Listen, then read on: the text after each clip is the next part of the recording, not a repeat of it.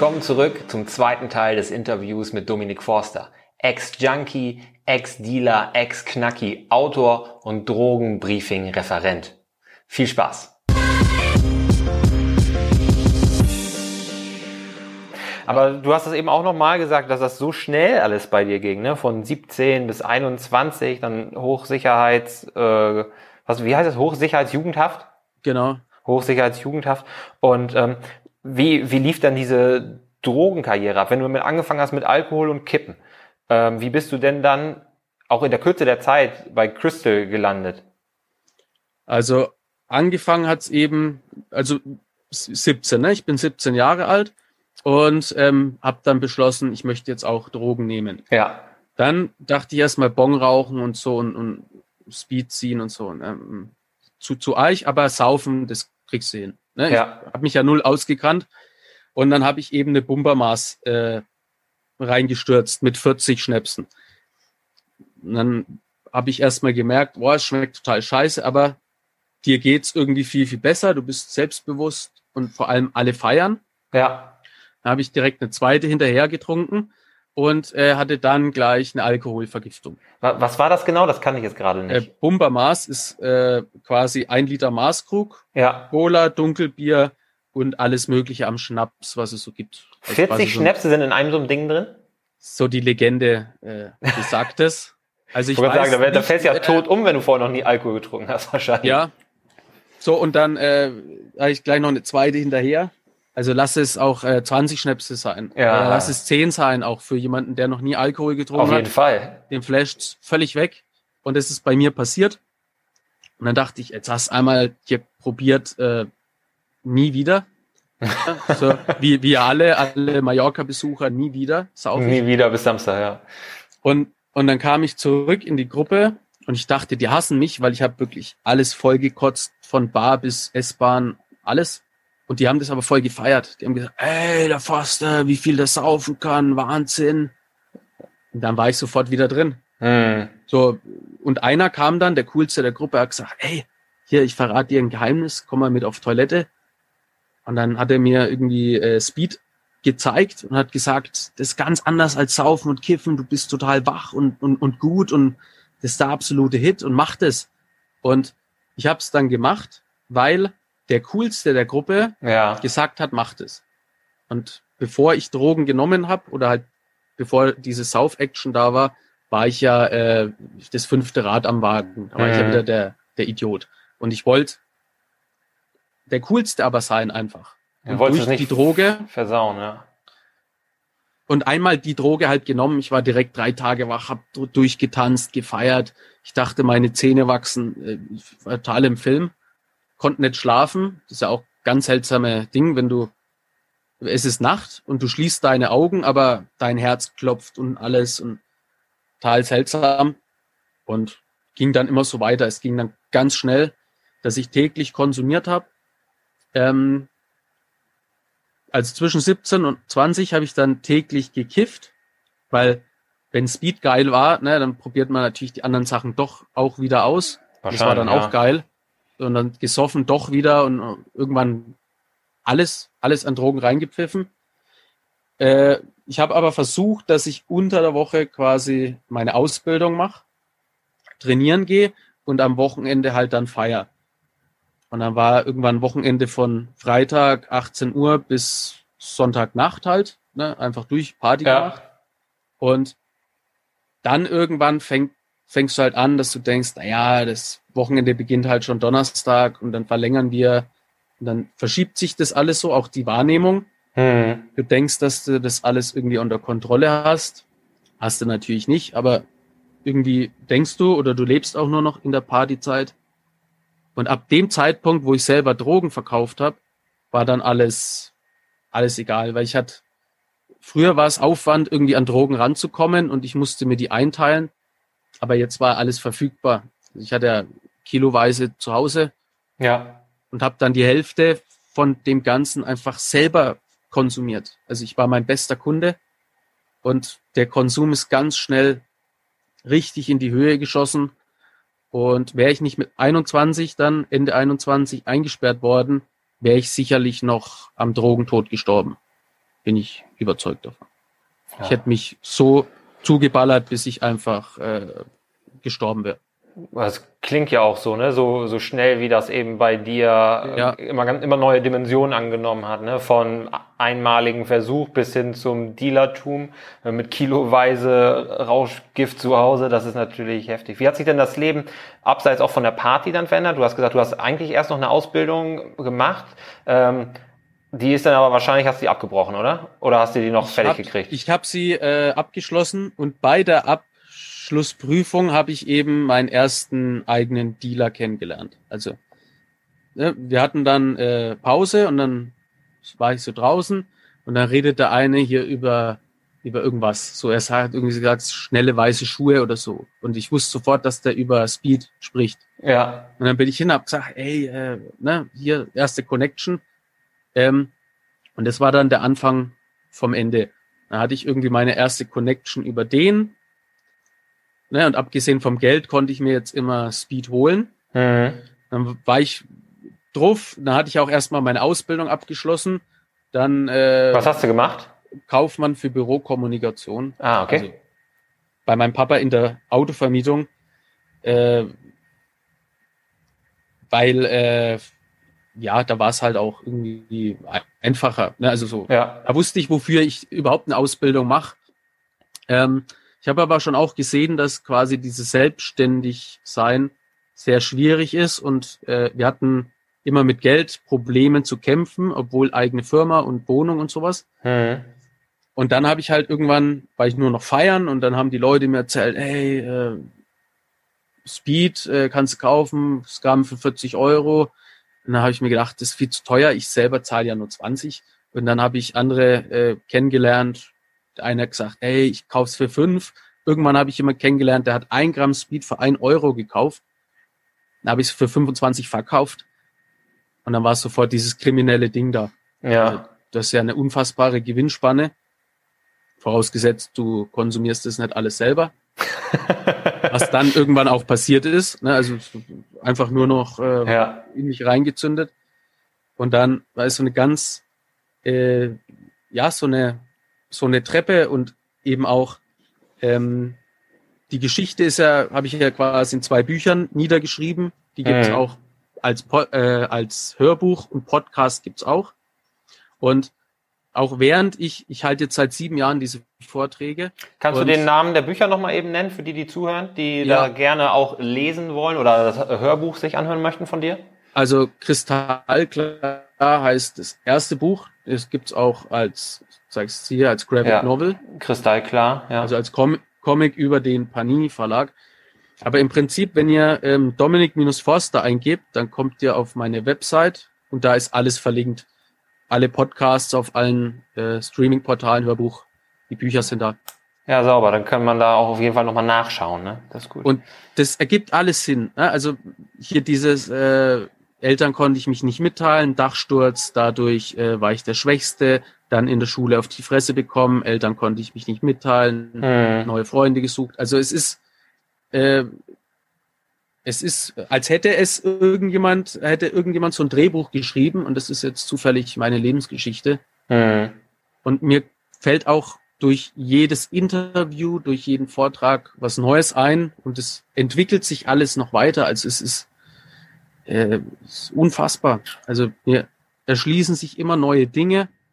Neue Zusammenhänge, wie, wie das so weit kommen konnte oder was Genau, genau. Mhm. Es ist alles, äh, weil vor während mir das Ganze passiert ist, konnte ich ja natürlich nicht äh, das so reflektieren. Das habe ich jetzt Klar. durch sechs Jahre Therapie und sieben Jahre Vorträge geschafft. Also ich beschäftige mich seit zehn Jahren jeden Tag mit meiner Lebensgeschichte, mit der Geschichte meiner Eltern, meiner Großeltern.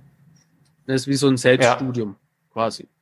Ja, das ist wichtig. Ne? Gerade die, die Fähigkeit, sich selbst zu reflektieren, das ist halt ungeheuer wichtig. Ganz egal, ob es jetzt um so ganz drastische Geschichten wie bei dir geht, aber auch wenn es darum geht, für sich im Alltag rauszufinden, wie tick ich und warum tick ich so, ähm, warum fällt es mir schwer, keine Ahnung, fängt bei einer Diät an, eine Diät äh, durchzuhalten, warum fällt es mir schwer, ähm, gewisse Dinge einfach mal sofort zu erledigen, statt sie immer aufzuschieben und so weiter. Ja, und ja. da ist wichtig, dass man da auch einfach mal ganz tief in sich reinhorcht und nach ähm, Erklärungen sucht, damit man halt auch wirklich was ändern kann. Ne? genau, es ist, äh, weil ich schreibe jetzt gerade Buch drei und Buch drei soll dann auch so ein, ja, schon so Motivation auch für andere sein, wobei wir halt, wie gesagt, gerade diese, diesen Überfluss an Motivationstrainern haben und vor allem auch den, den Verfall, ne, kommen in die WhatsApp-Gruppe und es gibt ja einfach ja. sehr viel Betrüger. Deswegen, ja, weiß ich jetzt noch nicht, was ich damit mache. Aber ich schreibe da auf jeden Fall ähm, auf, wer bin ich, also was habe ich erlebt, wer bin ich, so eine knallharte Selbstanalyse, mhm. weil um weiterzukommen, und es passt ja sehr, sehr gut zu deinem Thema, zu eurem Thema, deswegen ja. habe ich auch zugesagt, um weiterzukommen, musst du ja wissen, wer bin ich, wo geht's hin, wie mache ich das, wofür mache ich das. Ne, und du musst das alles mal aufschreiben, aufsplitten, dich mit dir selber Fall. beschäftigen. Weil zu Beginn der Therapie äh, konnte ich überhaupt nicht reden. Also da hat mich der Therapeut gefragt, was äh, läuft in deiner Familie oder in deinem Leben schief. Und ich konnte ihm nichts sagen. Hm. Ich wusste es nicht. So, ich konnte gar nichts sagen. Ich wusste überhaupt null irgendwas. Ähm, und durch diese Therapie, durch diese Vorträge dann, äh, ist das alles so ins Laufen gekommen. Und so ist ja. es. Ne? Du musst erst herausfinden, wer bist du, was kann ich gut und dann dich darauf fokussieren und da dann eben weiter deinen Weg gehen. Auf jeden Fall, da gebe ich dir absolut recht, zu 100 Prozent. Und wann hattest du denn eigentlich das, das erste Mal auch das Gefühl, dass du vielleicht ein Problem haben könntest oder dass du die Sache nicht mehr im Griff hast, wenn man jetzt nochmal zu den Drogen zurückgeht? War das erst, als du dann äh, eingebuchtet worden bist oder war das schon vorher irgendwie in deinem Bewusstsein? Also so wirklich äh, verstanden habe ich es im Gefängnis. Wobei da dann auch eher so der, der, ähm, also ich hatte nicht diesen, du bist jetzt im Gefängnis, weil du was Kriminelles und Schlechtes getan hast, hm. sondern du bist im Gefängnis, weil du dich hast erwischen lassen. Ah, okay. ja, also äh, mein, mein, mein Denken war voll auf dieses Kriminelle äh, ausgelegt. Ähm, und ich kenne äh, Kriminelle sehr gut. Ich weiß, wie die denken, vorgehen und sowas, weil ich ja selber einer war. Hm. Und versuche jetzt eben das Wissen herzunehmen, um ähm, da andere aufzuklären. Äh, es gab im Prinzip immer, also im Prinzip merkst du ja nach jedem Feiern, also ich war drei Tage wach, habe irgendwie vier Flaschen Wodka gesoffen, äh, acht äh, Zigarettenpackungen geraucht, gekifft, also dermaßen ungesund, dass man ja. überhaupt nicht äh, wirklich äh, ja, äh, benennen oder beschreiben kann. Und dann kam ja irgendwann der Totalausfall. Ne, wenn du mhm. dir natürlich drei Tage lang ohne Schlaf, ohne Essen, ohne Vitamine, ohne irgendwas Gesundes ähm, einfach die Kante gibst, dann ist irgendwann dieser Zusammenbruch da. Mhm. Ja, also dann bist du so ein Tag, zwei Tage völlig im Knockout-Modus. Ähm, und da merkst du ja dann schon, so dass das, was du tust, irgendwie nicht gut ist. Ja. Aber sobald du wieder konsumierst, ist das alles weg. Ja. Und ich habe erst nach einem Jahr oder nach einem halben Jahr ähm, so Dauerkonsum herausgefunden, ähm, du musst einfach immer nachlegen. Also diese drei Tage, das darf nicht der Schluss sein. Einfach immer noch mehr, noch mehr, noch mehr. Hm. Ähm, weil dann ist dieses Denken weg, dieses, oh, ich habe Angst und, und das, was ich tue, ist irgendwie falsch. Also einfach dermaßen abdichten, dass du keine, dass du nicht mehr drüber nachdenkst, was du da eigentlich tust, sondern nur noch Freude empfindest. Es geht dann auch noch eine ganze Weile so weiter, aber irgendwann, so nach zehn Tagen, also 13 Tage war das längste, was ich mal so äh, wach war, wobei oh. es natürlich schon immer so Koma-Phasen dann gibt. Ja. Du bist dann irgendwann gar nicht mehr an, anwesend und so grün, gelb im Gesicht. Ähm, irgendwann ist halt vorbei. Da kannst du so viel Drogen nehmen, wie du willst, dann äh, sackst du so zusammen. Und auch alle Leute haben sich ja entfernt. Also Freundeskreis wechselt ja dann irgendwann und irgendwann sind dann nur noch so Leute, äh, die genauso fertig sind wie du in deinem Umfeld. Mhm. Und dann ist das alles so, äh, es dümpelt so vor sich hin. Ähm, und es geht so verdammt schnell. Also von diesem einen Mal äh, eine Line ziehen und irgendwie Party machen, bis wirklich in einer Messi-Bude wohnen, wo alles voll gepisst und voll geschissen ist. war bei mir nicht lange. Ich hätte mir das irgendeiner erzählt, ich hätte es niemals geglaubt. Es geht so unfassbar schnell. Und du hast eben auch gesagt, dass sich dein Umfeld so verändert hat und dass sich Freunde entfernt haben. War das so, waren das, du hast ja auch vorhin gesagt, dass es ja auch eher Szene-Freunde waren, wenn ich das richtig verstanden habe. Zumindest der coolste der Gruppe, der hat äh, Speed dir angeboten und so weiter. Ähm, waren die trotzdem unterm Strich noch relativ normal? Die haben gekifft, gesoffen, geraucht und dann hat sich das durchgewechselt zu Leuten hin, die mehr illegale Drogen genommen haben oder die härteren illegalen Drogen? Oder wie kann man sich das vorstellen mit dem Umfeld? Ja, die haben so die ähm, ja, softeren Drogen genommen und die haben mich zwar ähm, irgendwie in diese Drogenwelt eingeführt. Ja. Aber die waren mir dann irgendwann zu langweilig. Also ich wollte ja. dann ja immer mehr und noch, noch härtere Trips und noch fertigere Menschen kennenlernen und noch, noch mehr. Ähm, wie so eine Leiter, die du da hochkletterst oder die ich hochkletter. Und es werden sich ja wahrscheinlich auch einige die Frage stellen, ja, warum? Warum alles? Warum musste dies dieser Überfluss sein und hm. immer noch mehr? Weil ich in der Schule der Schwache war mir wurden drei Jahre meines Lebens, äh, wurde mir einfach vermittelt, dass ich nichts bin und äh, nichts wert bin, Dreck bin, habe in die Fresse bekommen. Und dann habe ich eben bemerkt, dass hier, ähm, na, also wenn du die ganze Zeit gedrückt wirst, ja. und dann ist irgendwann dieses Ding weg, dann springst du einfach in die Luft, eben diese Rakete. Einmal die Rakete gezündet, fliegt die so hoch, bis sie halt explodiert. Hm. Und dann hast du die Leute einfach zurückgelassen, die dann dir zu langweilig waren, für die du dann aus deinen Augen zu cool warst. Genau. Und das hat sich da als also unfassbar gewandelt, äh, weil die Leute, äh, mit denen ich dann konsumiert habe, die haben dann irgendwann auch gesagt, ey, äh, jetzt über, meinst du nicht, du übertreibst es und das ist ja. doch irgendwie jetzt zu arg. Und dann, äh, dann fängst du ja mit den Streit an, weil wenn du in deinem ähm, super Weltherrschaftsfilm bist, hier mit noch mehr Erleben und ja. der Dealer King, dann ist ja jeder der Feind, der dir irgendwie sagt, dass das, was du machst, nicht gut ist. Ja, gerade auch mit der Vorgeschichte. Ja. Und irgendwann hatte ich lauter, äh, ich war dann auch in der Disco, hab für 30 Leute irgendwie alles bezahlt, die ich überhaupt nicht kannte. Und die haben mich natürlich, die haben nicht mich gemocht, sondern die mochten halt einfach äh, das Geld oder die Drogen oder die Dealer-Persönlichkeit. Mhm. Und es ging alles so weiter und es macht im, im, aus, aus heutiger Sicht einfach alles unfassbar Sinn. Und ähm, Bücher und Podcasts und, und jetzt auch das Interview, das ist ja, wie soll ich sagen, ähm, einfach so eine Erzählung.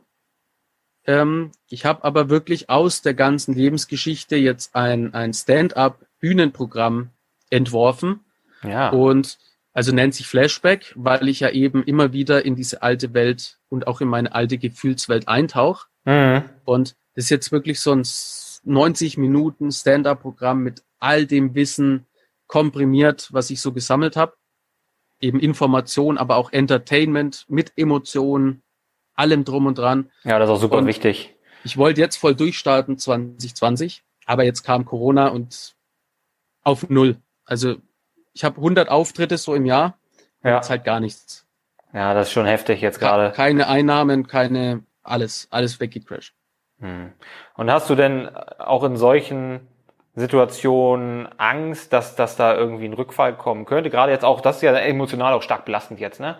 Wenn du gerade auch sagst, dass die ganzen Einnahmen wegbrechen von 100 Auftritten auf null runter, jetzt im April, Mai hoffentlich kommt wieder was, aber ob das dann auch Auftritte und Veranstaltungen betrifft, ist natürlich die andere Frage. Hast du da Angst vor dem Rückfall? Vorm Rückfall nicht, weil ich bin jetzt auch über zehn Jahre clean und ja. sieben Jahre trocken.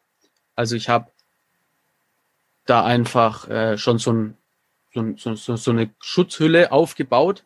Ja, super. Das kann zugleich auch wieder eine, eine Gefahr sein, weil wenn man sich zu sicher ist, dann kann mhm. der Rückfall auch kommen. Aber ich habe ähm, mittlerweile auch gar nicht mehr so verstärkt den Suchtdruck.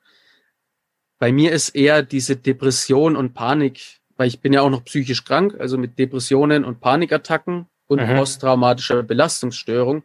Und ähm, ich habe derzeit mehr Probleme mit äh, diesen Krankheiten, weil ne, oft bin ich im Motivationsfilm, also ich mache jetzt, äh, schreibe eben Buch drei, drehe Videos im YouTube-Format, Podcast, Interview Ja, mit ja. dir, ne, ich mache viel, aber ähm, zwischen dieser, Emotio äh, dieser Motivationsphase kommen halt immer diese depressiven Einschnitte und man kann sich diese Depression so vorstellen, das ist wie so eine Decke, die sich erstmal so langsam über dich legt.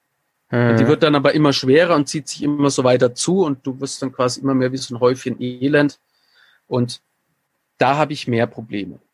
Hm, ja. Hast du die, hat sich das bei dir entwickelt aufgrund des Konsums und aufgrund deiner Suchterkrankung oder war das was, was die eher begünstigt hat? Weißt du das? Hast du dich damit, damit hast du dich sicher sicherlich beschäftigt?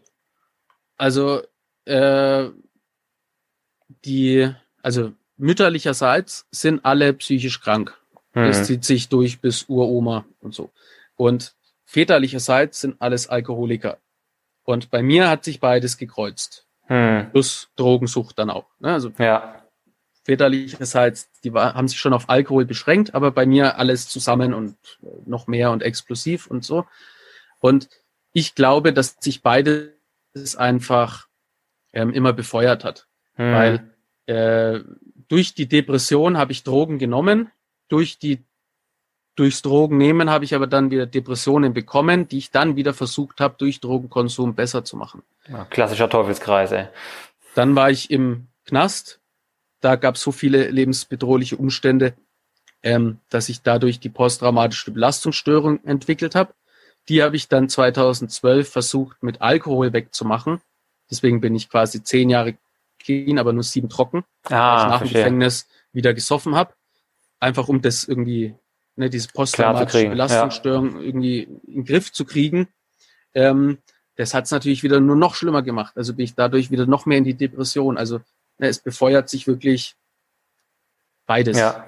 Ich hatte eben noch gedacht, als du gesagt hast, ähm, zehn Jahre clean, sieben Jahre trocken, dass du vielleicht im Anschluss ans Gefängnis gesagt hast, ja, ich nehme keine Drogen mehr, aber Alkohol und Tabak sind okay für mich, weil da ma machen ja auch die Leute teilweise verschiedene Abstufungen, die, die sagen oder glauben, dass sie äh, mit der einen Art von Drogen trotzdem umgehen können, ohne dass sie dann wieder Verlangen auf die anderen Drogen haben. Wie siehst du das? Bei Ja. dir persönlich? Also es gibt die Menschen, die quasi äh, trinken können. Ne, Also ich habe, bei, bei mir ist es aber auch so, ich habe nie getrunken, ich habe immer nur gesoffen. Ja. Also ich habe nie, weil mir das so gut schmeckt oder weil man sich nach einem Glas Sekt jetzt äh, wenig so angeschwipst fühlt. Bei mir war immer richtig Flasche Wodka oder ne, unten drunter habe ich ja gar nicht getrunken, das hat ja gar keinen Sinn für mich gemacht. Hm. Und es gibt sicherlich Menschen, die das so schaffen. Ähm, ich kenne auch welche, aber bei mir persönlich äh, war das nicht so, weil es eben immer darum ging, Gefühle abzudichten, weil ich nicht wusste, wer ich bin, was, wozu bin ich überhaupt auf der Welt. Also 2012 war mein Leben einfach dermaßen im Arsch, dass die beste Option gewesen wäre, mich umzubringen. So, ich hatte immer diesen Gedanken, so sauf dich einfach weg oder erhäng dich, weil es, es hat eh keinen Sinn. Und dann habe ich aber einen Sozialarbeiter kennengelernt, die Liebe meines Lebens kennengelernt und habe dann eben zu diesen zu diesen Vorträgen gefunden und heute bin ich davon überzeugt, es gibt kein besseres Gefühl als Bock auf sein Leben zu haben Das finde ich stark, starke Aussage. und das versuche ich den Leuten nahezubringen und eben auch in diesem Flashback. Ne? Das ist so ein, fängt an mit der Kindheit, ja. dann mit Gewalt in der Schule. Äh, Eltern sind natürlich immer ein Thema, Perspektivlosigkeit, dann Drogen, dann Knast, dann Obdachlosigkeit, Perspektivlosigkeit und dann aber ähm, sein, seine Berufung, seine Leidenschaft im Leben finden. Also quasi Selbstanalyse, dann herausfinden, was kannst du gut und dann dir das Leben holen, was dir zusteht.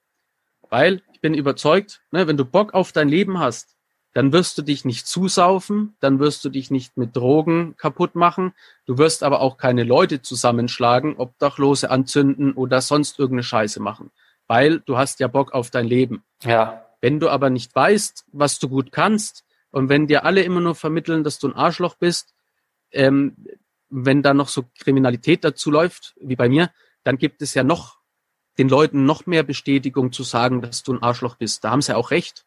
Ne? So, ich schäme mich ja und hasse mhm. mich für das, was ich gemacht habe. Aber mir hat halt auch nie einer gezeigt, wie finde ich denn heraus, was ich gut kann. Ja. Und das versuche ich jetzt den Leuten beizubringen. Oder ich versuche ihnen zu helfen, das Potenzial eben zu finden, zu fördern.